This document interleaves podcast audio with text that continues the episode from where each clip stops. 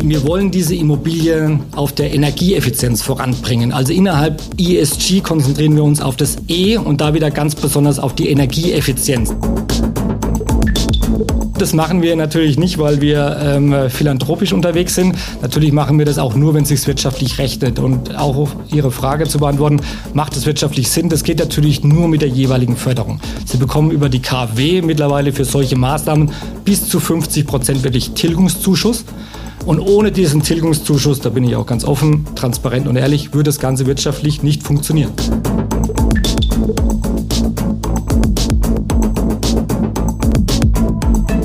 Ist der Immobilieros-Podcast von Immocom. Jede Woche Helden, Geschichten und Abenteuer aus der Immobilienwelt mit Michael Rücker und Yvette Wagner.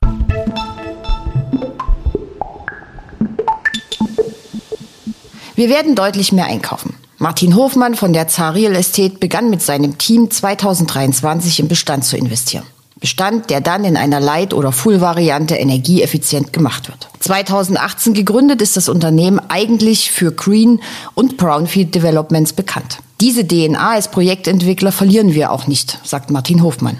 Und spricht mit mir über eines seiner Lieblingsprojekte. Ein ehemaliges Kabelwerk in Duisburg mit vielen grauen und braunen Gebäuden, 100.000 Quadratmeter groß, direkt am Rhein. Dort wird in den kommenden Jahren ein gemischtes Quartier entstehen.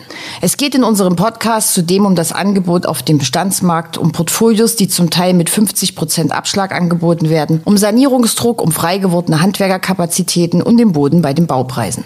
Natürlich thematisieren wir Mietsteigerungen und die damit verbundenen Diskussionen. Wie immer gilt, es gibt viel Neues zu entdecken in der Immobilienbranche.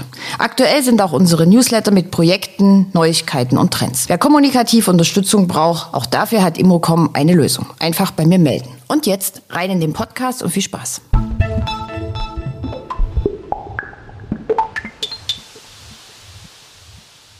Immobilieros Podcast heute mal wieder im schönen München, allerdings bei ganz furchtbarem Wetter. Mir sitzt äh, Martin Hofmann gegenüber von der Zar Real Estate Holding. Hallo. Schönen guten Tag. Ich freue mich, dass Sie da sind. Ja, auch wenn das Wetter nicht so schön ist, weil Sie hier für mich rausgepackt haben, aber das wird schon. Wir, wir machen das Beste draus. Genau. Wir reden über Projektentwicklung, wir reden über die schönen Dinge der Projektentwicklung, mit denen will ich auch gleich mal anfangen. Es gab nämlich Ende, nee, sogar August 2023 eine Umfrage der Immobilienzeitung. Äh, da wurden Studenten befragt, die gesagt haben, Projektentwicklung ist die liebste, begehrteste Zielrichtung. Jetzt befinden wir uns ja eigentlich mitten in einer Krise, was die Projektentwicklung anbetrifft. Wie schätzen Sie das denn ein? Freuen Sie sich über den Zuspruch der Studenten zu Ihrem Job? Äh, definitiv. Und äh, ehrlicherweise ist es ja auch ein, ein, Grund, warum ich in der Projektentwicklung bin, weil die Projektentwicklung extrem viele Aspekte des Immobilienzykluses abdeckt, von der Projektinitiierung über die Projektkonzeption, Projektmanagement bis zur Projektvermarktung. Und ich glaube, genau diese Vielschichtigkeit ist das, was die Studenten, was die Studenten suchen und auch herausfordert. Deswegen glaube ich, dass die Projektentwicklung auch weiterhin im Interesse der Studenten sein wird. Okay, was haben Sie studiert? Ich bin Wirtschaftsingenieur, habe aber das auf zwei Ebenen gemacht. Ich habe also ein ingenieurwissenschaftliches Studium gemacht und im Anschluss nochmal Betriebswirtschaft studiert. Ähm, heute könnte man schneller haben. Genau. Doppelt ich habe doppelt besser. gemacht. Genau, genau. aber so eine lange Studentenzeit ist ja auch schön. Hat auch äh, seine Vorteile, absolut. Ja, ich habe es genossen. Ähm, Sie sind bei äh, ZAR für die Projektentwicklung verantwortlich. Skizzieren Sie doch mal so ein bisschen, ähm, also was macht ZAR aus? Erzählen Sie uns mal ein bisschen was über, über Projekte. Wir, wir, wir sind ein recht kleiner Projektentwickler, ähm, der 2018 gegründet wurde. Das macht nichts. Und äh, wir, wir sind sehr dynamisch unterwegs. Das heißt, äh, wir, wir starten sehr in sehr frühen Phasen der Projektentwicklung. Wir machen sehr gerne Greenfield und Brownfield Developments, wo eben das Planungs- und Baurecht noch angepasst oder optimiert werden muss. Und genau da liegt eben auch unser Steckenpferd und unser Fokus, dass wir eben uns sehr stark auf die frühen Phasen der Projektentwicklung konzentriert haben und auch weiter konzentrieren. Das heißt, Planungsrecht von gewerblich genutzten Immobilien umwandeln in eher wohnwirtschaftliche Quartiersentwicklungen und da eben dann auch das Baurecht zu entwickeln. Da liegt unser Fokus und lag auch unser Fokus und dann im Anschluss natürlich entsprechend die Realisierung. Aber wir waren noch nie ein Projektentwickler, der alle Projekte realisiert hat, sondern wir haben uns schon immer sehr stark eben auf die frühen Phasen konzentriert und dann auch das eine oder andere Projekt mit Planungs- und Baurecht verkauft. Okay, das heißt also, Sie sind die, die in die ganz schwierige Vorarbeit gehen, sozusagen. Also erstmal, also Greenfield, Brownfield, ja. wir reden hier von Bodenkontamination, wir reden von wahrscheinlich äh, Gebieten, die da liegen, wo die Leute dann auch mitreden wollen, oder?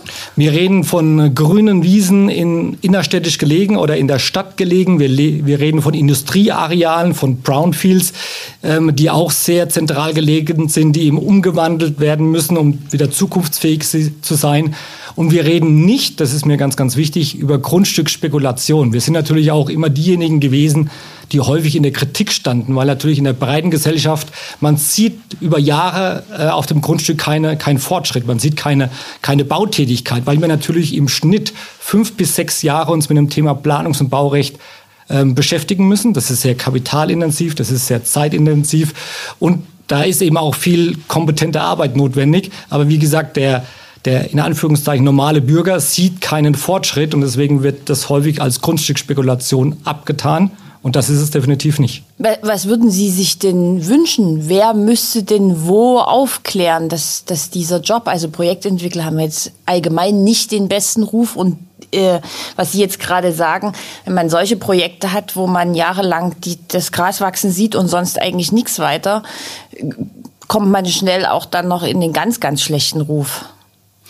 Es ist sicherlich auch die, die Politik, die, die Fraktionen, die Stadtplanung, die ja genau in diese Prozesse auch mit eingebunden sind, die da sicherlich mehr Aufklärungsarbeit und äh, auch als positiver Leumund für uns äh, auftreten könnte, ähm, äh, was aber im Moment noch nicht wirklich getan wird, sondern es wird sehr unter dem Deckmantel des Schweigens auch behalten, ähm, dass eben das sehr zeit- und kapitalintensiv ist und wie gesagt auch sehr lange dauert, aber dass da durchaus viele Tätigkeiten notwendig sind. Ähm, klar, in der, in der Gesellschaft kommen diese Aspekte nicht wirklich an. Ja. Mhm. Auf der Homepage stehen zwölf Projekte in Entwicklung. Wollen Sie mal als Beispiel ein oder zwei so kurz skizzieren? Sehr gerne. Es sind aktuell nur noch elf, weil wir letztes Jahr eins verkauft haben. Ja, da kommen wir gleich äh, kommen dazu. Wir gleich dazu. es sind, sind elf Projekte. Äh, unser größtes Projekt liegt in Duisburg. Ähm, auch ein sehr spannendes Projekt, ehrlicherweise auch eines meiner Lieblingsprojekte, weil es sehr äh, sehr komplex auch ist, aber im positiven Sinne. Eine ehemalig industriell ähm, genutzte Liegenschaft ähm, aus der Jahrhundertwende, 19. Jahrhundert. Also es war mal ein Kabelwerk. Also sehr viele graue und braune Gebäude, ähm, in Summe knapp 100.000 Quadratmeter Grundstücksfläche, direkt am, am Rhein gelegen. Jetzt muss man dazu wissen, in, in Duisburg ist natürlich der komplette Rheinzug ist industriell geprägt gewesen, was eben jetzt sehr stark im Wandel auch ist. Das heißt, und das ist auch das ausgesprochene Ziel des Oberbürgermeisters Link in, in Duisburg, der, der Rhein den, den Personen, den Menschen in Duisburg auch wieder zugänglich zu machen, weil bislang sind es wirklich barrierebraune Barrieren. Und da waren wir jetzt klassisch auch im Wettbewerb, haben qualitätssicherndes Verfahren durchgeführt mit renommierten Architekturbüros, um ein neues städtebauliches Konzept eben über dieses Areal zu legen. Und es wird ein gemischt genutztes Quartier aus Wohnfläche, aus äh, Bürofläche, aus kulturellen Nutzungen, Sportflächen. Also es wird ein großes, lebendiges Quartier geben, was eben auf diesem Areal direkt am Rhein entwickelt werden wird. Und das hat einen Zeitstrahl. Wie sieht der aus? Also wir, wir haben das Grundstück vor zweieinhalb Jahren gekauft. Also wir sind schon seit zweieinhalb Jahren intensiv ähm, am Arbeiten. Ähm, wir brauchen sicherlich, bis wir das Planungs- und Baurecht haben, nochmal zwei Jahre. Ähm, und dann gilt es wirklich in die Planung einzusteigen, in die Detailplanung, Baugenehmigungen zu erwirken und dann auch zu realisieren. Also wir reden von einem Zeithorizont, der sicherlich noch fünf, sechs, sieben Jahre dauern wird, bis das Areal komplett realisiert sein wird. Mhm, also wir sitzen in München. Sie haben jetzt als Beispiel ein Projekt in, in Duisburg ja. genannt. Sie sind deutschlandweit unterwegs, unterwegs oder gibt es bestimmte Favoriten? Wir sind prinzipiell deutschlandweit unterwegs. Unser Fokus ist allerdings sehr stark der Rhein-Ruhr-Bereich, also mit Düsseldorf, Duisburg habe ich gerade als Beispiel genannt. Äh, wir sind auch in Berlin aktiv, auch ein Markt, den wir sehr spannend und interessant finden. Des Weiteren in der Metropolregion Nürnberg, Nürnberg führt Erlangen und dann natürlich auch in München in unserem Heimatmarkt. Da haben wir die meisten Projekte. Aber prinzipiell war unsere Strategie und ist unsere Strategie, deutschlandweit aktiv zu sein, gerne in den Ballungszentren, ähm, die eben auch eine gewisse wirtschaftliche Dynamik an den Tag legen. Mhm. Jetzt haben Sie äh, Ende 2023 in Halbe bei Berlin ein großes Grundstück verkauft. Da sollte ein Gewerbegebiet Gelände entstehen oder Gewerbe, sagen wir es mal so, ohne Gelände und Gebiet, äh, auch so 100.000 Quadratmeter, wenn ich das richtig gelesen Korrekt. habe. Das haben Sie verkauft, nicht weil Sie das nicht mochten, sondern weil Sie sozusagen den Fokus so ein bisschen verschoben haben. Erzählen Sie mal. Es sind mehrere Aspekte. Also rein von der Projektentwicklung war es unsere einzige Entwicklung, die sich rein auf eine Logistiknutzung ähm, fokussiert hat. Unsere sonstigen Projektentwicklungen haben alle einen sehr starken wohnwirtschaftlichen Hintergrund. Wir reden von circa 70 Prozent unserer Projektentwicklungen werden wirklich Wohnen abbilden und 30 Prozent eher gewerbliche Nutzung, aber dann eben eher die Büronutzung. Das heißt, unser eines Logistikprojekt in Halbe war so ein bisschen der die, die der bunte Ausnahme. Vogel? Ja, der, ein bisschen der bunte Vogel. Aber wir wollen uns natürlich auch auf das konzentrieren, wo wir, wo wir sehr stark sind. Und das ist, wie gesagt, noch mehr Wohnen und auch Büroentwicklungen. Deswegen war das ein Grund, warum wir uns von dieser Entwicklung getrennt haben. Des Weiteren hat natürlich der Verkauf auch die Eigenkapitalbasis gestärkt, ist in der jetzigen Zeit auch nicht unbedingt verkehrt und wie Sie schon richtigerweise angedeutet haben, haben wir eine weitere Säule, eine weitere Strategie, die wir sehr stark ähm, forcieren. Und zwar ist es unsere Wohnbestandsstrategie, wo wir als Bestandsinvestor in wohnwirtschaftliche Immobilien investieren, um die wieder gerade was das Thema Managed ESG anbelangt, wieder fit für die Zukunft zu machen. Mhm. Und da, dafür brauchen wir zum einen Kapital, aber natürlich auch unsere Ressourcen. Und das war ein Grund, Mhm. Damit haben Sie 2023 angefangen, richtig? Im Sie Januar haben, 2023, richtig. Haben Sie, ja. äh, Sie haben dann im Laufe des Jahres 23 600 Wohneinheiten erworben, richtig? Mhm. Ähm, wo liegen die? Also was ist jetzt so Ihr Einkaufsradius? Dazu muss man auch sagen, habe ich äh, gelesen, äh, Sie sind auf der Suche nach Volumina zwischen 15 und 100 Millionen. Das ist irgendwie so krass. Also es ist eine Riesenspanne. also vielleicht sagen Sie mal ein bisschen was zum, zum Ankaufprofil. Also vielleicht kurz, wo liegen die 600 Einheiten? Wir ja. haben ein Portfolio in Remscheid gekauft und wir haben ein Portfolio in Köln gekauft. Das waren zwei Ankäufe. Selbstkritisch sage ich, wir hätten gerne noch mehr angekauft, ähm, aber die, die Preiserwartung der Verkäufer haben nicht unbedingt mit unseren übereingestimmt. Deswegen ähm, wären wir gern, wie gesagt, schon weiter. Das wird ja jetzt aber ein bisschen besser, oder? Das, das wird, schon, das wird schon deutlich an. besser und ich kann Ihnen versprechen, wir werden in 2024 deutlich mehr ankaufen, als wir es 2023 getan haben. Ähm, wir beschränken uns nicht ausschließlich auf die großen Städte in Deutschland. Für uns ist wichtig, dass die Städte eine Zukunft haben, dass die zukunftsfähig haben. Das kann eben wie auch in Remscheid, äh, was eben eine, ein sehr, eine Stadt ist, die eben auch gemäß Prognos Zukunftsatlas positive Zukunftsaussichten hat und wir verlassen uns da sehr stark auf diese auf dieses äh, Paper. Ähm, deswegen investieren wir auch in, in einer Stadt wie Remscheid, die jetzt nicht zu den A- oder B-Städten gehört, sondern eher zu den C- und D-Städten, weil sie, wie gesagt, wirtschaftlich gesund ist, weil sie prosperierend ist und auch weiter Zuzug erfahren wird. Ähm, aber auch Köln natürlich ähm, als, als einer der großen sieben ähm, Standorte in Deutschland ein Markt, der immer funktionieren wird, vor allem was den Wohnbereich anbelangt. Und das erklärt auch die Spanne zwischen 15 und 100 Millionen, je nachdem, wo Sie einkaufen, oder? Ne, nur, nur bedingt. Ähm, der Aufwand einer Transaktion ist ehrlicherweise nicht unbedingt äh, gemessen am Volumen, am Investitionsvolumen. Deswegen ganz salopp formuliert, ob wir jetzt ein Portfolio für 15 Millionen kaufen oder für 50, der Aufwand im Ankauf ist ähnlich. Wir kaufen gerne großvolumiger an oder würden gerne großvolumiger ankaufen, aber die Portfolien, die eben dann dieses große Volumen abdecken würden, die sind rar und dann sind häufig mal immer so ein paar Objekte mit dabei in diesem Portfolio, die nicht unbedingt zu dieser Strategie passen. Deswegen diese breite Spanne 15 bis 100 Millionen, wie gesagt, gerne kaufen wir großvolumige Portfolien an, aber meistens passen dann doch die kleinen Volumina, die kleineren Objekte oder von der Anzahl besser in unsere Ankaufsstrategie. Und was sind das dann? Das sind dann Portfolien, wo einzelne Häuser oder, oder äh, Quartiere oder wie stelle ich mir das vor? Welche Baujahre bevorzugen Sie? Also wir haben, für uns ist ganz wichtig, ähm, wir, wir wollen diese Immobilien auf der Energieeffizienz voranbringen. Also innerhalb ESG konzentrieren wir uns auf das E und da wieder ganz besonderes besonders auf die Energieeffizienz. Das ist für uns ganz, ganz wichtig im Ankaufskriterium. Kriterium. Die, die Städte, wie gesagt, müssen einfach prosperierend sein, die müssen Zuzug haben, die müssen gesund sein, die Vermietungsquote muss, muss schon hoch sein und dann muss eben die Immobilie energetisch repositionierbar sein. Ähm, das sind dann häufig die Immobilien eher aus den 60er, 70er Jahren. In den 80er Jahren haben wir es ehrlicherweise häufig mit Altlasten zu tun, Asbest, ähm, was eben wir gerne vermeiden würden. Deswegen sind es, wie gesagt, sehr häufig die Portfolien aus den 60er, 70er Jahren, die von der, von, vom Tragwerk, von der Statik durchaus gesund sind, gut sind, ähm, eine gute Bausubstanz haben, aber die energetisch sehr, sehr schlecht sind dennoch eine hohe Vermietungsquote haben, weil sie in einer gute Lage, guten Lage sind. Und das ist genau unser Ankaufsziel, ähm, was wir aktuell verfolgen. So, und jetzt komme ich mal ganz ketzerisch um die Ecke. Also, das liest man ja jetzt oft genug. Hat wieder ein Investor irgendein Haus gekauft, wo ein Mieter drin, oh Gott, jetzt kommt der und macht alles neu. Also, äh, die Mieter müssen dann raus, sie machen den Umbau während äh, dessen und vor allen Dingen, ähm, wir haben es ja vorhin schon gehabt, Manage to ESG, ähm, das kostet ja auch ganz schön viel Geld. Jetzt kann man ja nicht die Mieten bis ins Unendliche schrauben. Lassen Sie uns mal darüber sprechen. Das erste große Veto, was ich einlegen möchte, ist, dass der, dass der Mieter ausziehen muss. Also, wie sagt das? So? Das war die Frage. Muss also, der nein, ausziehen nein. oder wird das, während der Mieter da drin wohnt, gemacht?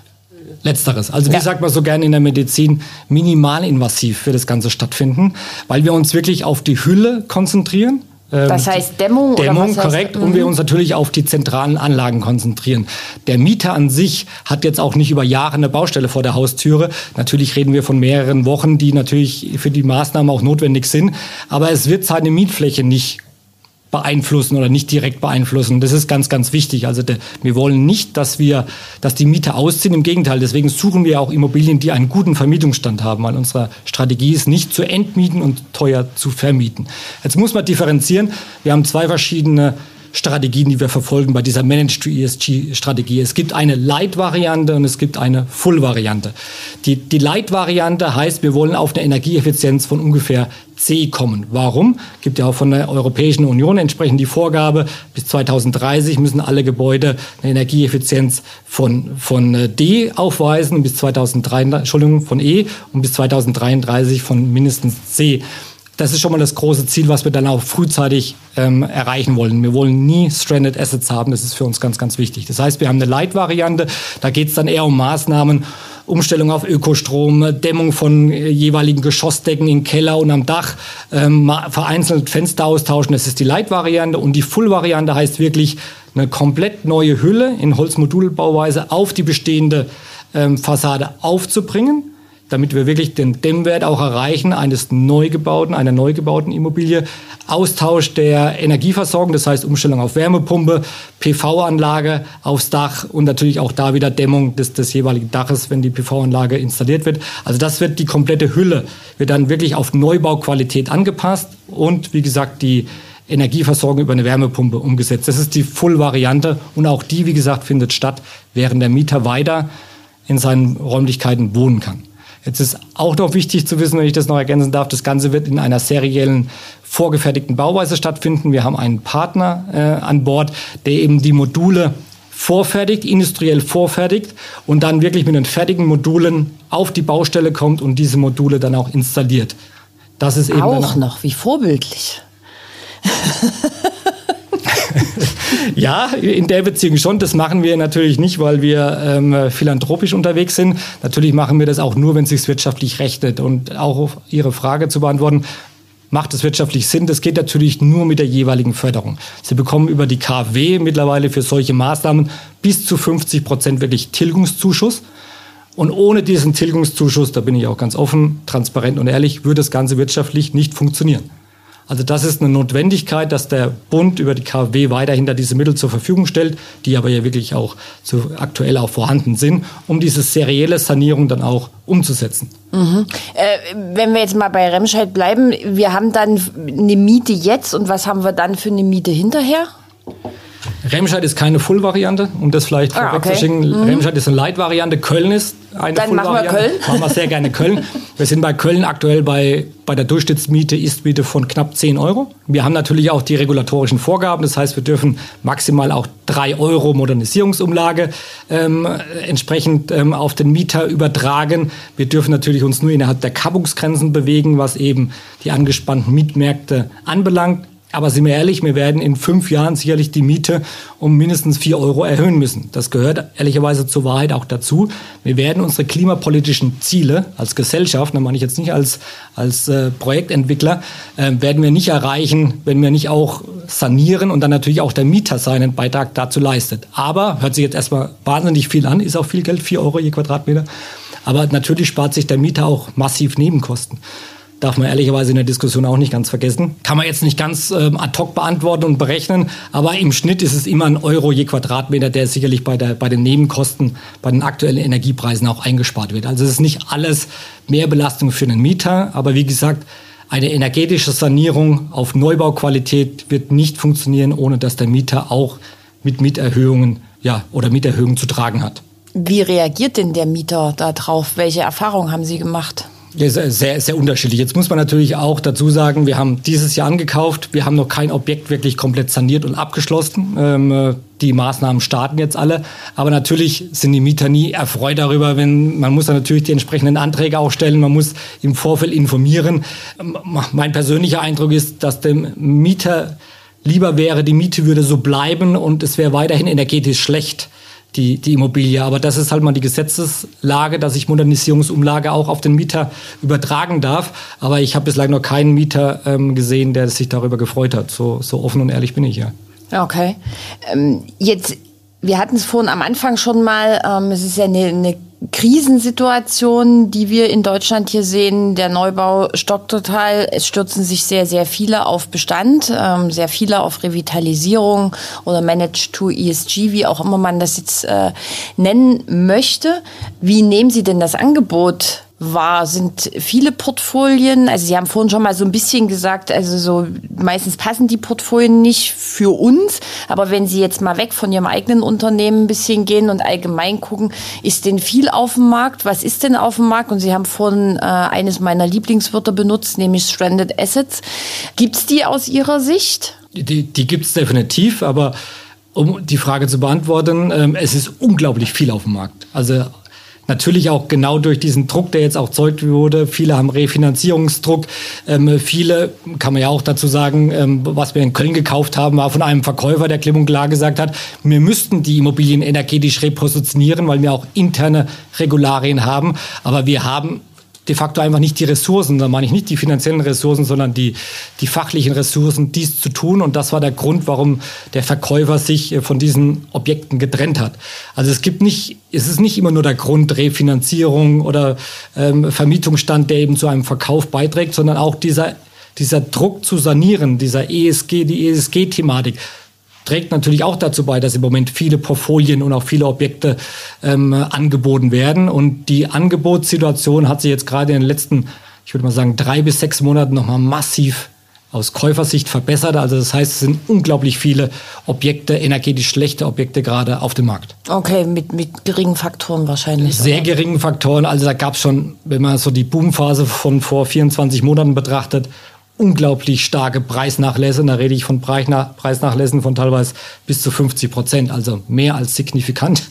Ähm, äh, weil klar, das geht schlussendlich dann nur über den Preis, das wissen die Verkäufer auch. Ähm, äh, nur über den Preis werde ich dann auch entsprechend die Transaktion umsetzen können. Und das spürt man im Moment diesen, diesen Druck auf die Verkäufer, die Preise massiv zu reduzieren, ist massiv gestiegen. Das ist die große Frage, wann ist die Bodenbildung erreicht? Ich persönlich glaube, dass wir jetzt langsam am, am Boden angelangt sind. Ähm, umso mehr gilt es jetzt für uns, die Portfolien einzusammeln und zu kaufen, die wir eben brauchen, auch um noch weiter wachsen zu können. Mhm. Ähm, wenn Sie jetzt sagen, dass nicht überall die Finanzierung das, das äh, Problem ist, sondern einfach das Doing, also weil die nicht das Know-how haben, die Kompetenz haben, das ESG umzusetzen. Wie ist das so in Ihrer Erfahrung?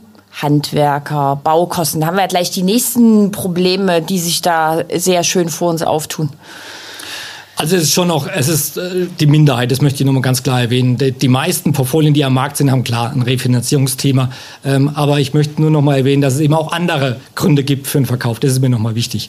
Ähm, wir sehen natürlich jetzt im Moment natürlich auch durch den, den Druck auf den Immobilienmarkt, dass natürlich die Auslastung bei Handwerkern, bei Generalunternehmern mittlerweile sehr, sehr schlecht ist. Also die, die Baupreise, da gibt es verschiedene Statistiken. Ich würde mal vorsichtig formulieren, es gibt, gab eine Seitwärtsbewegung. Zumindest ist die, die massive Baupreissteigerung ist gestoppt. Jetzt reden wir eher über eine Seitwärtsbewegung. Aber das positive Signal ist natürlich für uns, die jetzt auch wieder realisieren wollen, ähm, dass es deutlich mehr Ressourcen gibt. Also die sind definitiv vorhanden. Deswegen möchte ich nicht ausschließen, dass auch die Baupreise ähm, wegen des, des, des, der höheren, des höheren Angebots einfach ähm, äh, noch, noch sinken werden. Also das ist der, der positive Aspekt aus der Immobilienkrise, in der wir uns aktuell bewegen, dass jetzt auch wieder Bauen zumindest ähm, kalkulierbarer geworden ist, man auch wieder Angebote bekommt. Das war ja vor zwei Jahren, hat man ja teilweise noch nicht mal Angebote erhalten. Ähm, das hat sich schon massiv verändert, ja. Okay, können, können Sie eine Zahl nennen, wie viel Sie 2024 einkaufen wollen oder haben Sie... Nee, da haben wir eine, eine sehr klare Zahl. Also wir wollen dreieinhalb Millionen Euro investieren ähm, in unsere Wohnbestände. Die wollen wir dieses Jahr wirklich platziert haben. Ähm, schwer genug, aber das ist unser, unser Ziel, dem mehr oder weniger alles untergeordnet ist. Ja. Okay, und, und die langfristige Strategie ist, Sie gehen dann ein bisschen weg von den anderen die wir am Anfang hatten zu, von den Projektentwicklungen, konzentrieren sich mehr oder ist das jetzt wirklich so ein zweites Standbein, was parallel dazu läuft? Definitiv. Wir werden immer von unserer DNA Projektentwickler bleiben und ehrlicherweise ist das ja auch die Kompetenz, die wir genau bei dieser Managed ESG Strategie benötigen. Wir sind ja kein Bestandshalter, kein Asset Manager, der, der nur eben die Bestände verwaltet, sondern wir wollen schon massiv, wie gesagt, die, in die Bestände ähm, investieren und diese Bestände auch repositionieren. Wir werden, wie gesagt, aber immer von unserer DNA Projektentwickler bleiben und wir werden auch weiter Projektentwicklung machen. Nur das Umfeld ist natürlich im Moment und es wird sich sicherlich noch etwas ähm, aufrechterhalten, ist natürlich im Moment sehr, sehr herausfordernd. Deswegen neue Projektentwicklungen anzukaufen, sehe ich im Moment nicht unbedingt. Klar, wenn sich eine Opportunität ergeben würde, und da heißt ehrlicherweise sehr günstige Opportunität, dann würden wir auch in der Projektentwicklung wieder investieren. Ansonsten werden wir unsere jetzt laufenden elf Projektentwicklungen weiter vorantreiben. Also das ist uns wichtig. Da, da haben wir natürlich auch jetzt die Zeit dafür und uns weiterhin eben seit 2023 auf die Wohnbestände konzentrieren. Also sowohl als auch und nicht entweder oder. Okay, wir haben am Anfang über äh, Studenten geredet, die sehr gern Projektentwicklung machen wollen würden. Jetzt sind Sie jemand mit, mit Erfahrung. Ähm, die Zinsen werden nicht mehr so weit sinken, wie es mal war. Ähm, was aus Ihrer Sicht, aus Ihrer ganz persönlichen Sicht, was für Fehler wurden denn gemacht? Wurden Fehler gemacht? Äh, sind es wirklich nur in Anführungsstrichen die, die äußeren Faktoren, die zu der jetzigen Krise führen? Oh, das, ist eine, das ist ein Riesenthema, da, da können wir Stunden diskutieren. Na, dann fangen wir mal, naja, da, Stunden vielleicht nicht, aber wir fangen mal an. wir fangen mal an. Natürlich wurden auch Fehler gemacht. Also ich glaube, jedem war immer klar, dass irgendwann der Boom zu Ende sein wird und dass möglicherweise ein exogener Faktor dazu beitragen wird, dass der Boom zu Ende sein wird. Aber äh, da, da, da würde ich gleich mal dazwischen grätschen. War das wirklich jedem klar? Weil das, das war ja schon irgendwie so eine. Na, wir, wir sehen ja schon in den letzten Jahrzehnten haben wir immer Immobilienzyklen gesehen. Die Frage ja. ist immer, dauert ein Immobilienzyklus sieben Jahre? Der letzte hat eigentlich 13 Jahre jetzt gedauert. Ich glaube schon, dass es jedem klar war. Ich habe ein Zitat von einem Journalisten gehört, das finde ich sensationell. Er hat gemeint, je, jeder wusste, dass irgendwann der, der schwarze Schwan um die Ecke kommt, aber keiner wusste, dass er all seine Kumpels mitbringt. Finde ich sensationell und beschreibt, glaube ich, sehr genau, was passiert ist. Es sind halt so viele Faktoren zusammengekommen, die das Ganze beschleunigt haben und ich glaube, damit hat keiner gerechnet, dass die Zinsen zehn Zinsschritte in, in zwölf Monaten, dass es so schnell geschieht und so massive Auswirkungen auf die Immobilienbranche hat. Also wir haben ja wirklich, das ist ja wirklich eine Zeitenwende ähm, von 0 auf 100 und von 100 auf 0 im Endeffekt. Ich glaube, damit hat keiner gerechnet. Das, was, dass es schlechter werden wird irgendwann, ja, aber natürlich ist auch jeder Entwickler, jeder Investor ist natürlich auch dazu verdammt weiterzumachen. Also man kann natürlich auch nicht die Augen verschließen und sagen, hm, es wird irgendwann mal wieder ein bisschen schlechter werden. Ich mache einfach nichts mehr. Das, kann, das war natürlich jetzt auch nicht die Lösung. Natürlich wurden das Risikomanagement wurde natürlich schon bei vielen sehr vernachlässigt und die günstige oder die billige Droge Geld hat natürlich auch viele dazu animiert, bisschen, bisschen zu aggressiv einzukaufen. Also deswegen sind sehr, sehr viele Faktoren, die da zusammenkamen. und die uns jetzt stark beschäftigen. Aber wie gesagt, das ist dass es mal wieder schlechter werden wird, war, glaube ich, jedem klar. Dass es so schnell und so dramatisch wird, glaube ich, den wenigsten, ja. Also die Projektentwickler an sich haben keinen Fehler gemacht, außer ein bisschen das, außer, das Risiko außer Acht zu lassen. das habe ich nicht gesagt. Ich habe gesagt, natürlich wurde das Thema Risikomanagement oft auch sehr stark vernachlässigt und man hat einfach das günstige Geld genutzt, um auch zu investieren. Also da wurden natürlich Fehler gemacht. Man hat auch viel zu optimistisch kalkuliert. Man hat damit äh, kalkuliert, dass die Faktoren im, im Verkauf immer weiter steigen werden. Also natürlich wurden Fehler gemacht. Aber wie gesagt, ich glaube, es hat keiner kommen sehen, dass es so dramatisch und so schnell passiert. Ähm, die, die exogenen Faktoren, die eben zu den Zinsschritten beigetragen haben, zur Baupreisexplosion.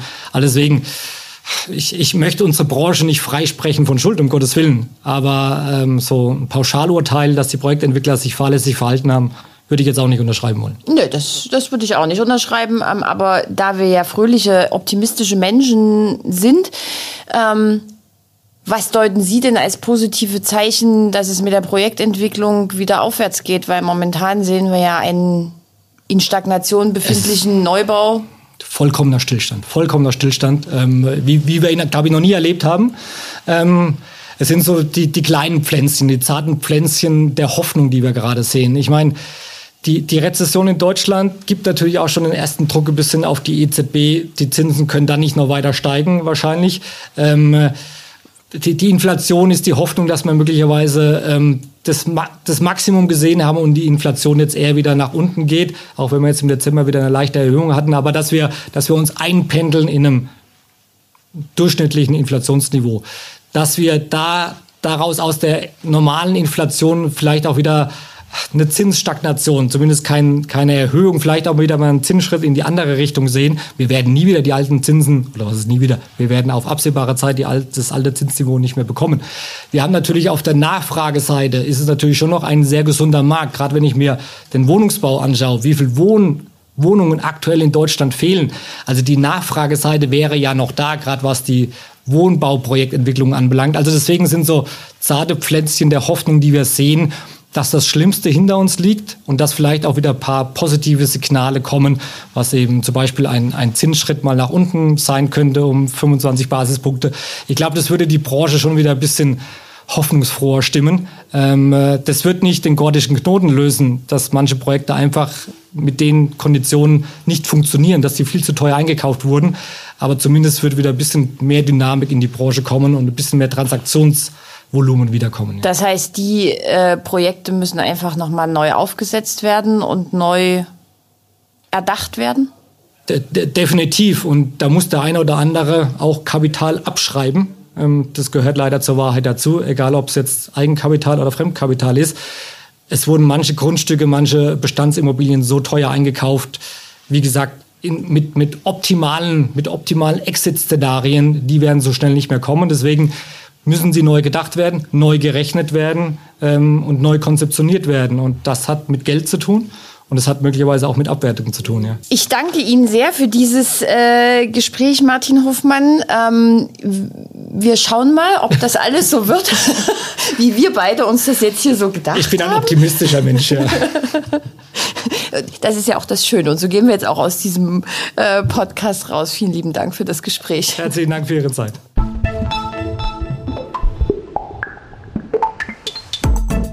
Das war der Immobilieros Podcast.